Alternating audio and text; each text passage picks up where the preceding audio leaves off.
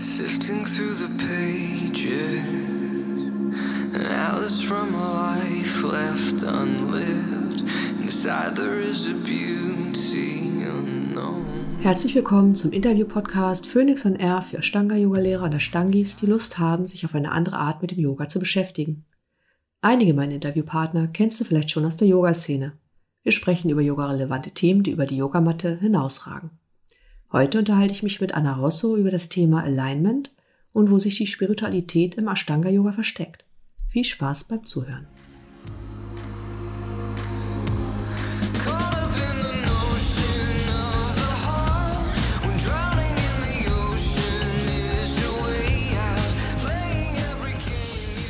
Hallo Anna, vielen Dank, dass du dir Zeit genommen hast, heute mit mir zu sprechen.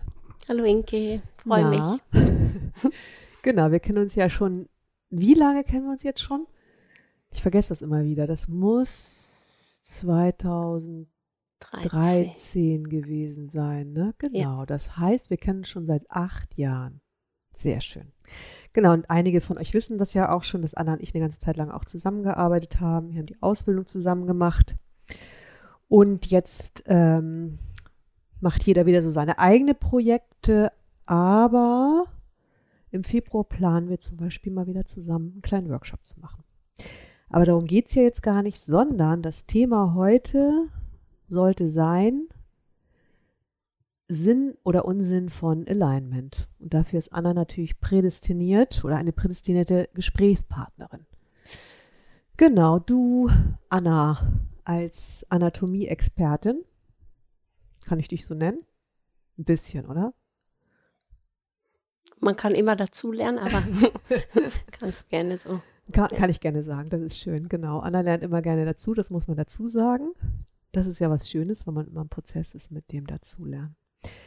Was ist deine Haltung, was Alignment angeht? Genau, Im also, Ashtanga-Yoga muss man ja nochmal dazu genau, sagen. also Alignment kommt ja an sich überhaupt nicht aus dem Ashtanga. Und ähm, meine Erfahrung ist, wenn wir lange und repetitiv ja üben und oft die gleichen Bewegungen wiederholen, dann ist es sinnvoll, dass wir immer wieder auch Genauigkeit in unserer Praxis kultivieren, damit wir keine äh, ungünstigen Bewegungsmuster uns ein, angewöhnen oder vertiefen. Und gleichzeitig ist das für mich ein Weg, sich selber zu spüren und dadurch immer auch neu zu gucken, ist das, was ich gerade mache, wie fühlt sich das an? Okay, das finde ich jetzt total spannend, ähm, weil das, was du damit reinbringst ins Alignment, was ja schnell was Äußeres hat, ne, so was nach außen orientiert ist, du aber versuchst zu kombinieren mit so einer inneren Achtsamkeit, wenn ich das richtig verstehe. So, das wäre so dein Ziel auch beim Unterrichten, ist das richtig? Absolut, genau. Okay, ja. gut. Und ähm, wenn du das beobachtest, weil du hast ja auch schon relativ viele Jahre Unterrichtserfahrung auf dem Buckel, was fällt dir auf in dem Zusammenhang? Ich glaube, erstmal ist das, kann das sein, dass das erstmal wie nur ein Gedanke ist, dass Mhm. die Leute versuchen, das zu verstehen. Und ähm, wenn man den Gedanken nicht zu viel Raum gibt, sondern das wie eine Etage tiefer sacken lässt, dann Mhm. ist das einfach ein Weg, um sich zu spüren und zu gucken, ah, es geht in die Richtung, es kann auch in die Richtung, wo ist meine Mitte? Okay. Das heißt, es geht da auch um so eine gewisse Flexibilität, Elastizität im Tun und im Ja, für, Erfahren. ja, für mich absolut. Ja, okay, ja. gut. Weil ich glaube zum Beispiel, dass das ja oft so missverstanden wird, weil manchmal hat es sowas, also das, das, die Überschrift Alignment sowas Rigides und dann habe ich oft den Eindruck, dass es manchmal sehr hinderlich ist. Mhm. Ich denke, oder du kennst es wahrscheinlich auch, dass ähm, Teilnehmer fragen, wie ist dann die Asana richtig? ja. Oder was, was ist denn dann deine Antwort zum Beispiel? Sagen, denken wir mal an so ein Tri Trikonasana. Na, für mich ist da kein richtig oder falsch, weil wer soll schon sagen, was richtig oder falsch ist? Ähm, das ist ja immer auch traditionsabhängig oder lehrerabhängig, Mhm. durch welche Lupe ich schaue. Ähm, und selbst wenn ich jetzt von den anatomischen das betrachte, ist das für jeden ein bisschen anders, weil wir jeder einen Hauch anders aufgebaut sind. also sowohl körperlich als auch sonst. Und deshalb gibt es da kein richtig oder falsch. Aber wenn ich schaue, zuschaue, den Schülern schaue, dann sieht man natürlich schon Tendenzen, wo fehlt, ich sage mal jetzt, wo fehlt das Bewusstsein oder die Aufmerksamkeit und wo ist vielleicht zu viel. Mhm. Aufmerksamkeit. Magst, magst du ein Beispiel sagen? Na, ganz simpel, vielleicht ähm, nimmst du einen herabschauenden Hund, dann siehst du ähm, sofort, was ist die Absicht von den Schülern. Mhm. Und oft ist das irgendeine Anweisung, zum Beispiel Trishti zum Bauchnabel, Mhm. die als einzige Anweisung vielleicht hängen geblieben ist. Und dann alles andere folgt dieser Bewegung. Ja. Weiß noch, Andreas Loh hat immer gesagt, Form follows Function, aber vielleicht kam das auch von John Scott, das weiß ich gar nicht. Eh, Das ist, äh, das wird oft benutzt, genau. Genau. Ja. Und das finde ich ganz spannend, weil das ist ja wie im Leben, ne? Ich habe irgendwie einen Fokus und der Rest trottet hinterher. genau. Ja. Und das auf, äh, macht überhaupt nichts, wenn das äh, für eine Weile so ist, Ja. weil wieso nicht? Mhm. Das ist eine simple, gute Anweisung.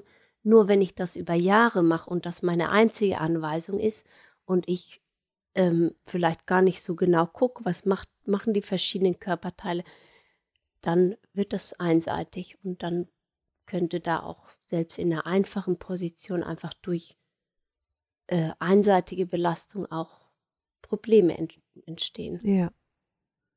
Ja, spannend. Nackenprobleme, Kopfschmerzen oder so und so weiter. Zum Schulter- Beispiel. Oder Schulterprobleme, Schulter ja. ist ganz klassisch. Genau. Und wenn du jetzt zum Beispiel daran denkst, wenn du Teilnehmer hast, die neu sind, und dann willst du denen eine eigenständige Praxis beibringen, wie viel Anweisung ist da hilfreich? Also das ist natürlich auch schülerabhängig, Ja. Aber ich würde bei einem Einsteiger erstmal Minimalanweisungen. Mhm. Und dann gucke Weil er ich. sich einfach nicht so viel merken kann. und genau, und weil das dann auch so äh, zu viel Information, Mhm. vielleicht lenkt das auch zu viel ab. Mhm. Erstmal nur, dass die Atmung da präsent ist. Mhm. Atmung und Bewegung. Mhm. Und also meistens mache ich so, dass es dann Stück für Stück paar Sachen, die man vielleicht merkt, dann guckt man individuell, ach, bei dem fehlt ein bisschen die Aufmerksamkeit dort und dort und dann kann man das so ein bisschen individuell kleine Anweisungen Mhm. geben. Genau. Ja, also im Ashtanga besonders würde ich anfangs möglichst wenig Anweisungen geben, Weil, weil wenn ich zu viel, dann wird das, dann denke ich, kann das auch leicht verkopft werden. Mhm. wenn ich zu viel versuche zu verstehen, ohne vielleicht, dass ich schon die, das Körperbewusstsein dafür habe. Und mit Körperbewusstsein meinst du auch das Erleben, das Individuelle? Oder Ja, genau, einfach ein Spüren. Also ich, Ja. ich nenne das jetzt einfach mal Spüren. Spüren Ja. kann ja vielerlei sein, Ja. aber eine Wahrnehmung. Und für mich, also Spüren ist ja ein Weg, ich sag mal so, die, jede spirituelle Praxis, ein wichtiger Teil ist, präsent zu sein. Mhm. würde ich mal behaupten. Und die Wege dorthin sind unterschiedlich. Eins ist, dass wir den Atem einfach beobachten und weil da jeder Atemzug in dem Hier und Jetzt geschieht. Und eins ist das Spüren, weil wir können uns auch nur im Hier und Jetzt spüren. Mhm. Und deshalb ist es ein simpler Weg, auch präsent zu sein. Aber passt es dann zusammen, Alignment und Spiritualität? Mich schon. naja, okay, wenn Kann ja alles zusammen. So, wie- du das beschreibst, also wenn das heißt, wenn ich das Alignment zusammenbringe mit dieser inneren Achtsamkeit, so nenne ich es Mhm. mal. Ja. Ja, Ja, innere so- Achtsamkeit wäre ich so, das auch. Weil ich glaube, man kann ja mehrere Worte nehmen und Ja. das versuchen zu beschreiben. Und Ja. ich glaube, manche werden sich da abgeholt fühlen, vielleicht andere nicht, aber Mhm. ich glaube, so grundsätzlich äh, verstehen die meisten, worum es uns dann geht, wenn wir darüber Mhm. sprechen. Ne? Ähm, also wenn das wirklich zusammen funktioniert, dann ist auch Spiritualität möglich. Für, für mich schon, ja. ja. Okay, das heißt, wir können jetzt hier noch ein Fass aufmachen und überlegen, was bedeutet für uns eigentlich Spiritualität, was ja auch total spannend ist. Ja. Aber ich hätte davor noch eine andere Frage, weil du am Anfang gesagt hast, ähm, Alignment kommt nicht aus dem Ashtanga-Yoga. Nee, du hast es ein bisschen anders formuliert. Das, oder es ist nicht typisch für Ashtanga-Yoga, weißt du noch? Ja, wäre nicht typisch, weil, oder das, was wir in, meistens unter Alignment verstehen, ist nicht ein Teil, was in Ashtanga fokussiert wird. Also, oder zumindest in Ashtanga ist er sehr simplifiziert. Ja, weil dazu hätte ich halt noch mal eine Frage, weil ich ähm, auch manchmal für mich sowas, so eine Erfahrung etabliert habe über die ganzen Jahre oder die letzten zwei Dekaden vielleicht, dass es für mich um sowas wie so ein inneres Alignment geht, wo ich merke, okay, ich verstehe für mich jetzt mehr und mehr, was die Idee von Banda bedeutet, was ja sehr typisch ist für, fürs Ashtanga-Yoga. Und deswegen denke ich so, okay, es gibt einmal so sowas wie ein inneres Alignment, wo ich vielleicht mehr mit den Bandas in Anführungsstrichen arbeite und dann gibt es sowas wie das äußere Alignment. Hm. Kannst du was dazu sagen oder ähm, vielleicht nochmal deine ja. Idee dazu? Ja, ich denke, man kann die separat betrachten, aber letztendlich für mich, wohin ich ziele, Mhm. ist, dass sie eigentlich wie eins werden. Eigentlich sieht dieses äußere Alignment ist ein Weg, nur Sachen zu beschreiben. Mhm. Und letztendlich das, wohin wir hinaus uns ausrichten, ist das Innere. Und wie kommen die Bandas damit ins Spiel, wenn oder Muskelgruppen oder wie würdest du das beschreiben? Weil das ist ja eher was Feineres. Das ist noch viel vermutlich, also ich verstehe viel feiner nochmal und ich sag mal, durch eine Ausrichtung innerlich und äußerlich entstehen die automatisch, würde ich so sagen. Ja. Und natürlich müssen wir nochmal vielleicht separat betrachten, dass das, was wir Bandas nennen, in der Asana-Praxis nochmal ein wenig anders ist als in intensiven Pranayama-Praktiken. Genau, das ist auf jeden Fall auch unterschiedlich, wobei manchmal war mein Eindruck, gibt es da auch Schnittmengen Äh, zu absolut, dem ja, Thema. ja, ja. bestimmt. Und dann ist natürlich auch die Frage, was würden wir, also jetzt, wenn wir über Alignment sprechen, was würden wir unter Bandas verstehen im Ashtanga-Yoga? Mhm. Hast, was, was verstehst du denn dann unter Bandas? Weil das ist ja auch ähm, eine Definitionssache auf eine Art. Da hört man ja ganz unterschiedliche Mhm. Beschreibungen zu, also was ja auch manchmal irritierend ist. Mhm. Mhm.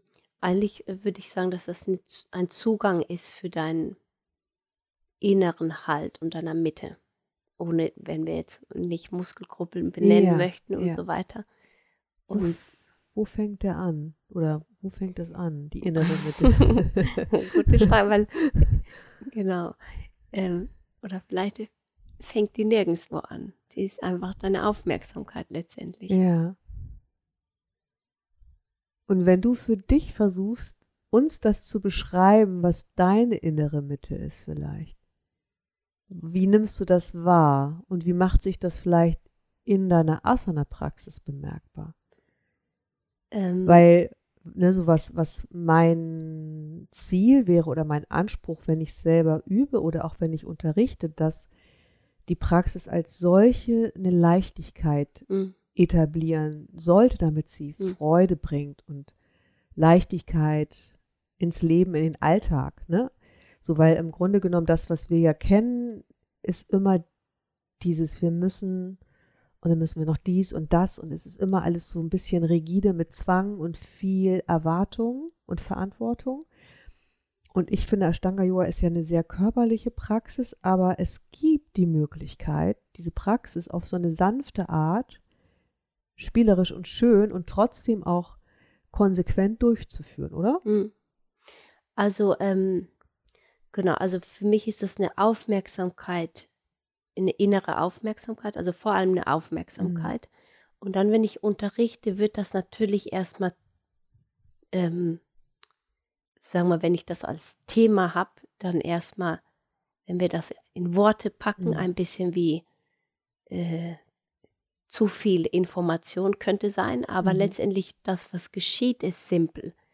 Und wenn wir jetzt so eine Leichtigkeit, also Klassiker ist in Ashtanga, dass wir so dieses Floating-Gefühl Mhm. haben, dann ist das eigentlich die Verbindung von den Körperteilen, die auf dem Boden berühren, Mhm. die holen den Kontakt vom Boden und bauen wie, wie die Verbindung bis zum Becken und Mhm. Bauch auf. Mhm. So sehe ich das. Und das bringt die Leichtigkeit. Und das ist eigentlich nicht viel eine an, muskuläre Anspannung. Also die sind natürlich aktiv, Mhm. aber ähm, wenn du diese aktiv? Verbindung hast, ähm, der Körper oder verschiedene Muskelgruppen, ja, ohne das jetzt separat zu halten, aber zum Beispiel, sagen wir, wenn du jetzt durchspringen möchtest, dann musst du deinen Kontakt über die Hände und Arme, über den Bauch bis zum Becken aufbauen. Und das ist keine rigide Verbindung, das ist eine leichte Verbindung. Und wenn die da ist, ist das dann nach vorne springen oder sonst was ziemlich leicht. Ja. Das heißt auch fürs Unterrichten oder fürs Praktizieren, dass ich in der Lage bin zu verstehen, dass mein Körper ganz ist und dass ich nicht einfach nur sagen kann, ich muss jetzt den und den Muskel aktivieren. Ja, genau, weil Ne? Weil das ist ja manchmal so, ein- so, ein, so ein mechanisches Verhalten, wo ich oft denke, das führt nicht zu so viel. Nee, so sehe ich das ähnlich. Und natürlich in, wenn, wenn ich jetzt angehende Lehrer unterrichte, dann um Lernzwecke, o- ähm, um ein, ein Vokabular aufzubauen, lernen wir auch verschiedene Muskeln, aber darum geht es für mich auch nicht. Mhm. Das ist nur ein Weg, Sachen ein bisschen leichter in Wörter zu packen. Wenn ich normal unterrichte, dann würde ich nie, also eigentlich so gut wie nie benenne ich irgendeinen Muskel oder sonst was. Also es ist mehr wie eine Richtung, die ich dann Ja. erwähne. Aber es gibt auch Leute, die wollen immer alle Muskeln wissen. Ich weiß ja immer nie eine Antwort, weil ich ja in Anatomie eine Niete bin, wie du weißt. eine bekennende. Ja, das kann manchmal auch gut sein. Das, weil letztendlich geht es ja nicht sagst. um die Muskeln oder Ja. sonst was. Und ich äh, vermeide das selber auch, dass man das so reduziert, weil ähm, der Körper bewegt sich ja immer als Ganzes. Du kannst bestimmte Areale fokussieren, aber letztendlich ist ja immer, immer alles integriert. Ja. Und wenn ich von Alignment, das machen wir, jeder Lehrer vermutlich mehr oder weniger, dass wir einfach gucken, okay, was ist auffällig, Mhm. wie mein Schüler sich bewegt und das mit vollem Respekt, weil jeder hat für seinen Ausdruck irgendeinen guten Grund Mhm.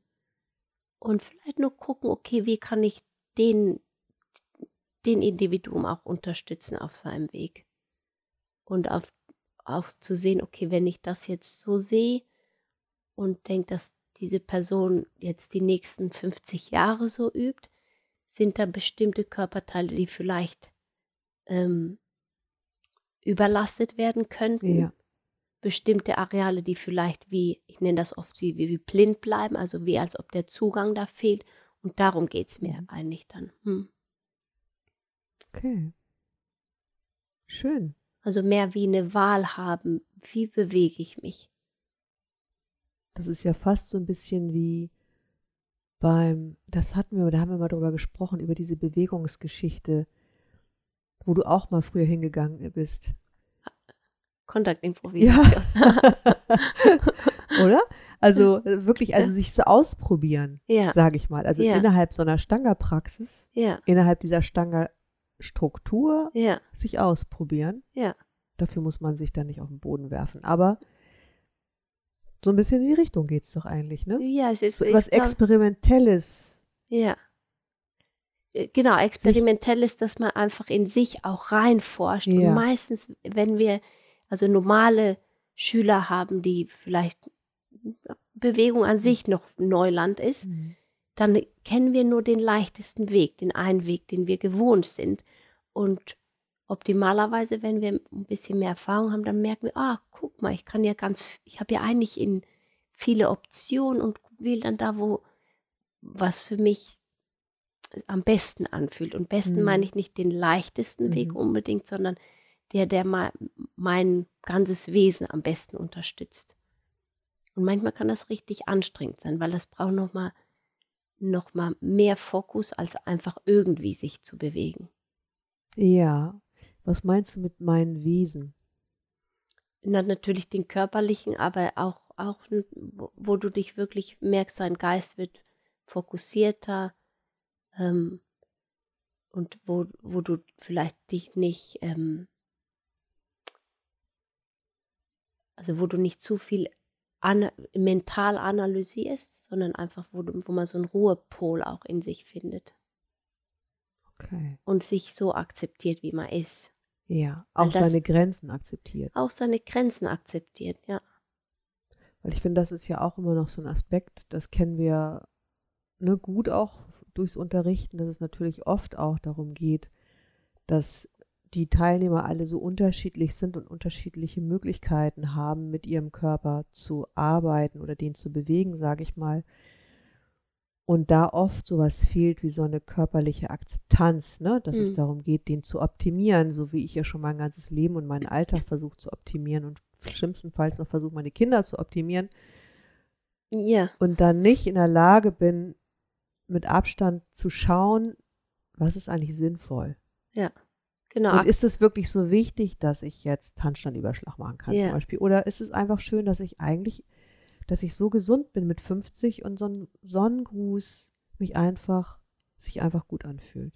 Das, das ist ähm, für mich ein, eines der wichtigsten Punkte, dass man ähm, mit Akzeptanz für sich, sel also sich selber so akzeptiert und auch die Lehrer, dass man erstmal die Schüler auch mit voller Wertschätzung und Akzeptanz schaut. Und es geht nicht darum, irgendwas zu optimieren, weil wer kann dir schon sagen, was richtig ist Mhm. oder was falsch oder Mhm. was. äh, Aber man kann Sachen vorschlagen und Mhm. gucken. Einfach durch die Erfahrung haben wir natürlich schon mm, gewisse Sachen, die wir sehen. Ja.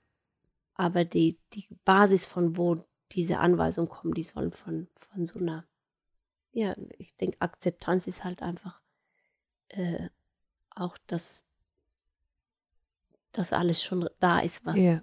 da sein soll. Aber im Grunde geht es ja wirklich darum, dass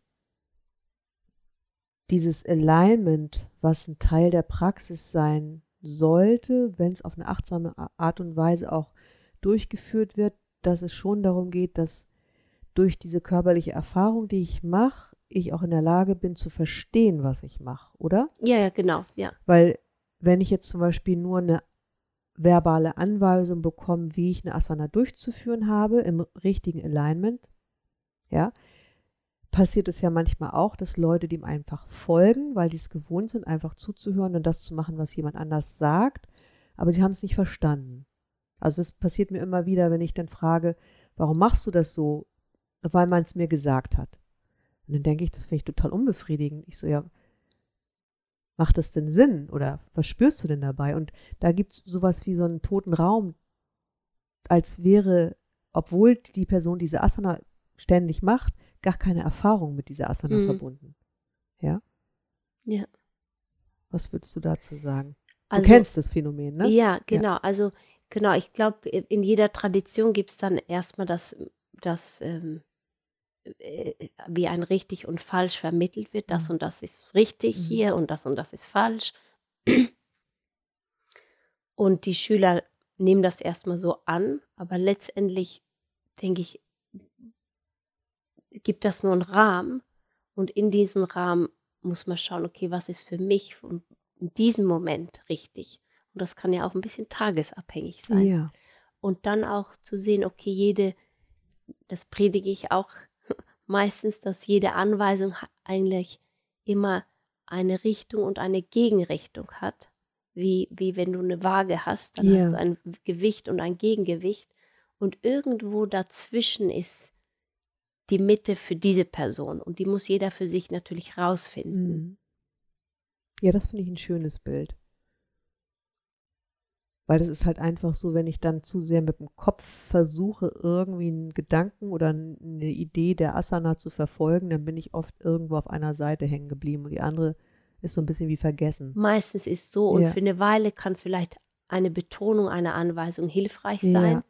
aber letztendlich ist, wenn man nur eine Anweisung hat, dann irgendwann wird die übertrieben sein, Ja.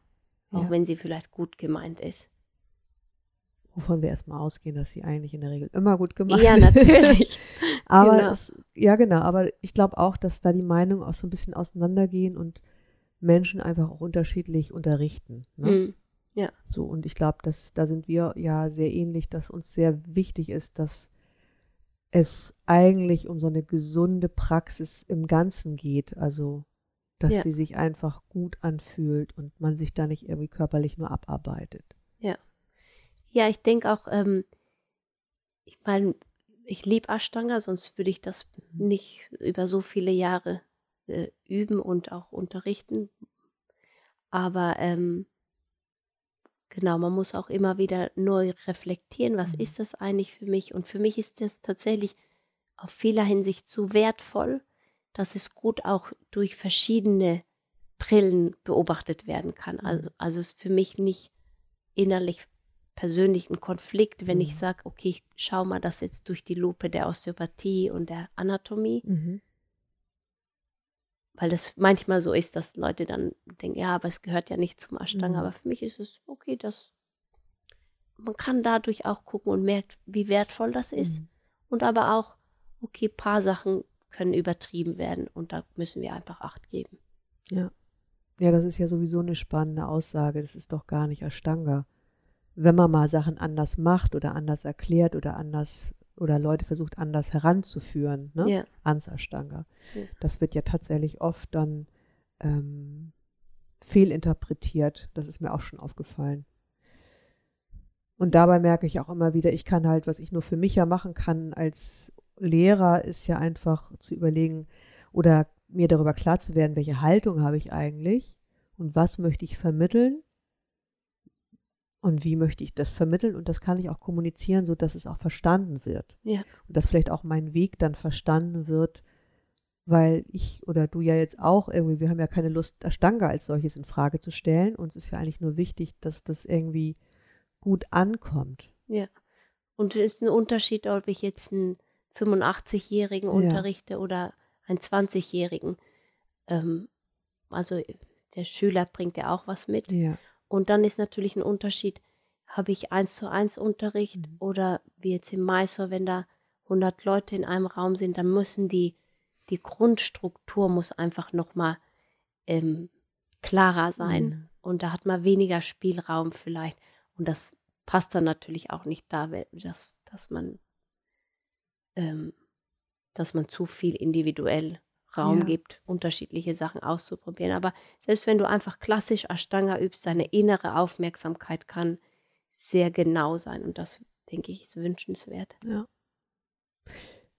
Vielleicht, du hattest, oder wir hatten vorhin nochmal so den Begriff Spiritualität mit reingebracht. Wie passt der da rein?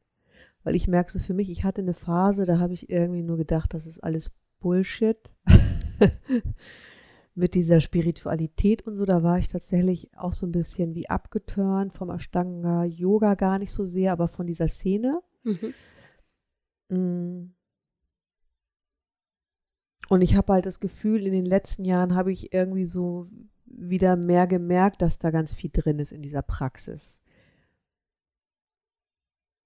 Also, ne, sie ist nicht nur körperlich. So, und selbst das Unterrichten ist ja nicht nur körperlich. Du kannst es ja auf ganz unterschiedliche Ebenen machen.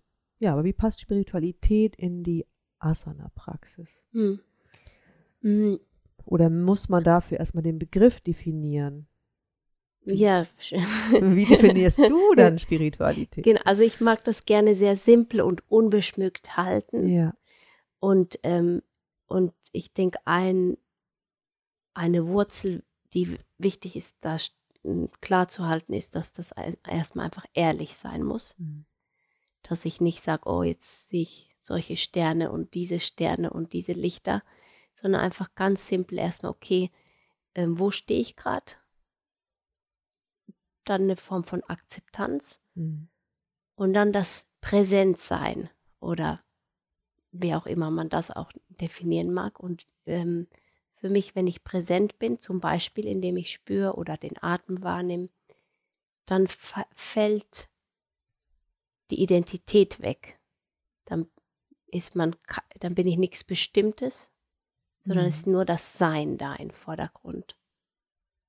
Und vielleicht ist das noch klarer in, in feineren Techniken, also zum Beispiel, wenn man meditiert Mhm. oder Pranayama macht oder so, aber auch im Asana-Praxis, dann geht es nicht darum, okay, ich bin jetzt diese und jene Person und kann dies und jenes, sondern es ist einfach das Spüren oder das Atmen da im Vordergrund. Aber das heißt, dann hast du, das reicht dann ja eigentlich, den Sonnengruß zu machen. Dann reicht es so groß. Das ist am einfachsten.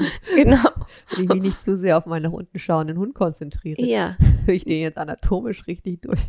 aber absolut. Also ich bin der Meinung, so ein Groß würde reichen. Ja, ne, oder? Ja. schön. Ja. Wieso arbeiten wir uns eigentlich so ab? Eine gute Frage.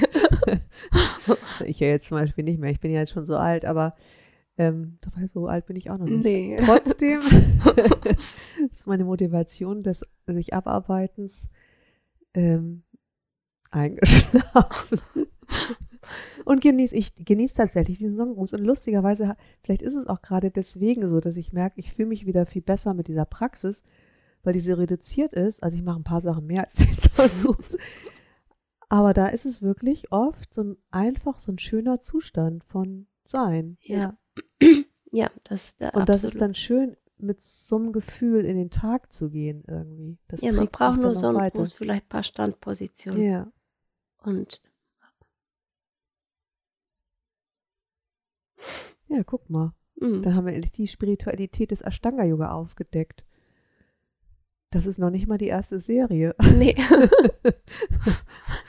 ah, schön. Nicht schlecht. Ähm, gut, das war ja schnell und einfach mit dir, Anna.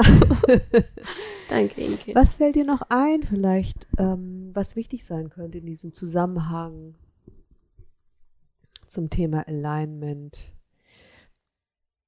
Was ich gerade noch mal so gedacht habe, was ja auch oft so eine Frage ist, hilft die Ashtanga-Yoga-Praxis bei körperlichen Beschwerden oder ist es manchmal auch sinnvoll, vielleicht auch andere Dinge zusätzlich zu machen, wenn es Probleme gibt? Mm, Also, ne, was ich jetzt gerade, was mein Gedanke gerade war, ist jemand, also das ist ja auch so ein Klassiker, jemand hat Nackenschmerzen und kriegt schnell Kopfschmerzen. Hilft der Ashtanga-Yoga oder macht es dann doch auch Sinn, neben dem Ashtanga-Yoga sich das natürlich anzuschauen, was produziert vielleicht auch Verspannung, ne? Kann ja gut passieren beim Ashtanga-Yoga. Und was könnte zusätzlich hilfreich sein, um das zu reduzieren? mm. Da würde ich auch ziemlich individuell gucken. Und äh, natürlich Kopfschmerzen kann auch immer mal mm, aufgrund von schlimmeren Sachen sein. Mhm. Also sollte das so sein, dann müsste man das natürlich einfach beim ärztlich auch abklären. Mhm. Aber ähm, da hätte ich jetzt keine richtig oder falsche Antwort. Ich denke, für viele kann dann eine einfache Ashtanga-Praxis genug sein. Und manchmal, wenn wir dann zu viele Ansätze haben, dann muss ich noch schwimmen gehen Mhm. und joggen gehen und dies und Nee, jenes. das meinte ich gar nicht tatsächlich, sondern eher sowas wie, ähm, als, ne, dieses, das eine ist ja Nackenschmerzen, es Mm. könnte ja auch sein, ich habe Knieschmerzen Mm. oder Hüftschmerzen. Mm. Und wie sinnvoll ist es dann zum Beispiel auch zu sagen, ich gehe vielleicht auch nochmal zum Physiotherapeuten, mach vielleicht noch, ähm, ne, lass da nochmal raufgucken, mach nochmal ein paar andere Übungen oder zur Osteopathie. Ja, Oder bei mir ist es ja zum Beispiel auch so, dass ich ähm, gemerkt habe, dadurch, dass ich ja diese Bandscheibenvorfälle hatte, dass mir das total gut tut, regelmäßig prophylaktisch zur Yoga-Praxis, die ich brauche, um mich stabil zu halten, ähm, Akupunktur nutze. Also das Mhm. meine ich eher, Mhm. ne? also ich denke, so, äh, andere Sachen sind sehr, können sehr Mhm. hilfreich sein. Ähm, optimalerweise haben wir das natürlich schon in der Praxis, dass wir, ähm, ich sage, das ist ja auch zum Beispiel, wenn man eine osteopathische Behandlung bekommt, dann ist eine Behandlung kann Wunder wirken, aber was eigentlich die Voraussetzung ist, um dauerhaft mm, stabil zu sein, ist auch, dass man im Alltag sich um sich kümmert. Und so Ja. kann so eine Praxis natürlich sehr heilend sein. Und natürlich, wir sind einfach auch Menschen und haben verschiedene ähm, ähm, Belastungen. Und dann ist es mal schön, auch einfach zu einer Behandlung gehen, ob das dann Mhm. Akupunktur oder Osteopathie oder eine Massage Mhm. ist oder sonst was. Ja. Also manchmal habe ich halt so den Eindruck, dass es ähm, sehr sinnvoll ist, Ja, weil einfach manchmal manche, also weil manchmal einige Muster nicht so gut durchbrochen werden können, weil selbst wenn ich regelmäßig Yoga übe, sind es vielleicht eineinhalb Stunden am Tag im Vergleich zu ähm, 22,5 Stunden, die dann noch übrig bleiben mm, von den Ja. 24. Ne, wo es ja darum geht, wie schlafe ich eigentlich, damit fängt es ja an, wie sitze ich eigentlich, wie arbeite ja da ich gibt es so eigentlich, viele, genau, alles Ja. andere, das spielt damit. was esse ich eigentlich. Auch das noch. wie hat eigentlich die Osteopathie so deinen Blick aufs Ashtanga verändert? Was würdest du sagen? Na, vielleicht erstmal verfeinert und Mhm. auch ähm, paar Sachen noch klarer gemacht, was sinnvoll ist, Mhm. was nicht sinnvoll ist.